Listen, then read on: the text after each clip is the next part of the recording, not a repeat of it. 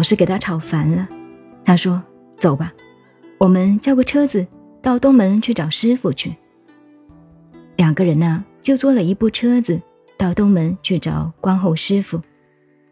师傅刚好病人医得差不多了，你们两个来干什么？我的老师和师母也是他的皈依弟子。他说：“师傅啊，我妈妈病了，什么病呢？病得快要死了。要死，我有什么办法呢？要死没有办法的。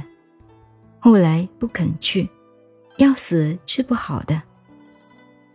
然后我那个老师作风素来很特别。”然后把师傅一架。师傅啊，要去也去，不去也要去。他说：“你怎么不讲理呢？怎么不讲理呀？”他说：“我们皈依你干什么的？”他又笑又气，就骂：“叫我那个老师袁焕先呢？你就是这样一个人呐？好吧，走吧。”这是老师后来告诉我的。他说。你看看，有意思吧？我当时给你师母逼得没有办法了，只好找师傅。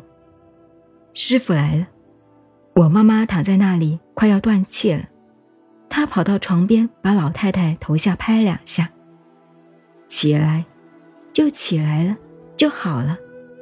就这样一个人，怪事很多了。他的故事，我们讲气脉问题。他只告诉我，后来他晓得我的禅宗如何，人家宣传我禅宗又怎么样了？袁老师也跟他讲，我怎么样怎么样。他有一天，我们两个单独在一起，我跟他俩特别有趣，特别好。每一次有事情，总是找他两个人一起，摆摆街上走走。他那个走路也有味道，一边走一边摇的。就是这样摇起来走的，又很矮，好像站不稳的那个样子，一弯一弯的。你看这个人，到世界上选美应该选他，第一等人。眼睛那么大，戴个大眼镜，鼻子那么小，嘴巴那么大，耳朵又那么小，穿个破衣服，摇摇摆摆街上走的。还有一个了不起的事。他每天夜里起来，十二点子时以后，前面挂一个木鱼，一个敲木鱼，念过街经。成都东门这一圈，他都念，每一条街，南无阿弥陀佛，东，南无阿弥陀佛，咚，这一圈敲完了回来，天亮了，天已经亮了。这个在东门好多年，我没有看过。我老师告诉我的，有一天他的钱不是很多吗？看病看来的，他也没有锁，很随便。这钱到哪里去了？这个师弟拿去做坏事了，他也不问。但是师弟把钱用光了，还要他钱。有一次啊，为什么事情？师弟下碗面给他吃，面里头放了毒药，把他毒死了。毒死了，把衣服裤子都剥光，弄一个本机把他抬出去埋。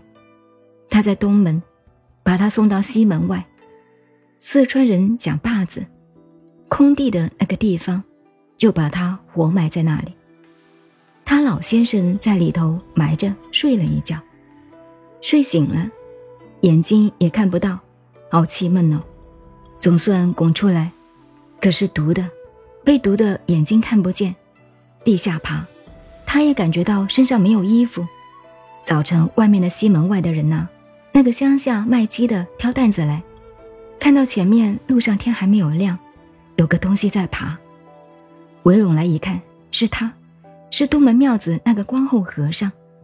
光后和尚听到有人了，他就大叫：“大家帮忙脱件衣服给我穿穿，把我送回去。”大家把他抬回去了。